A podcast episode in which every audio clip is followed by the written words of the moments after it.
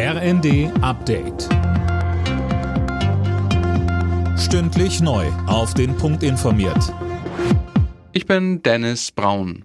Guten Morgen. Justizminister Buschmann und Verkehrsminister Wissing fordern ein härteres Vorgehen bei Klimaprotesten.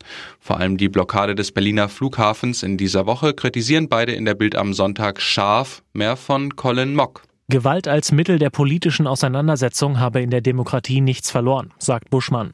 Die Aktivisten, die den Flughafen lahmlegten, hätten sich in mehrfacher Hinsicht strafbar gemacht.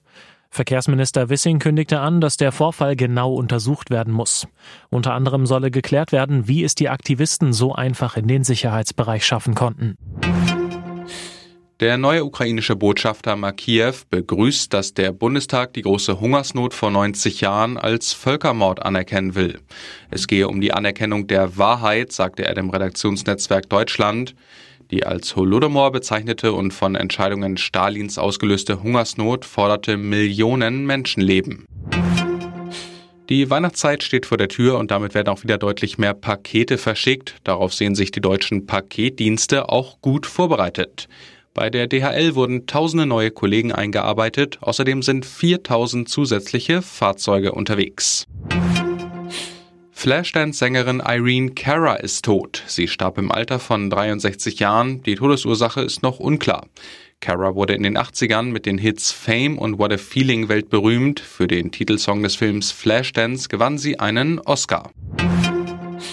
Bei der Fußball-WM in Katar hat Titelverteidiger Frankreich als erstes Team den Einzug ins Achtelfinale klargemacht. Argentinien holte seinen ersten Sieg im Turnier. Mehr von WM-Reporter Daniel Bornberg. Frankreich machte das Weiterkommen durch einen 2 zu 1 Sieg gegen Dänemark klar. Im zweiten Spiel der Gruppe konnte Australien ein 1 zu 0 gegen Tunesien feiern und warte damit die Chance aufs Achtelfinale. Argentinien meldete sich nach der blamablen Auftaktpleite zurück und schlug Mexiko mit 2 zu 0. Polen setzte sich ebenfalls mit 2 zu 0 gegen Saudi-Arabien durch.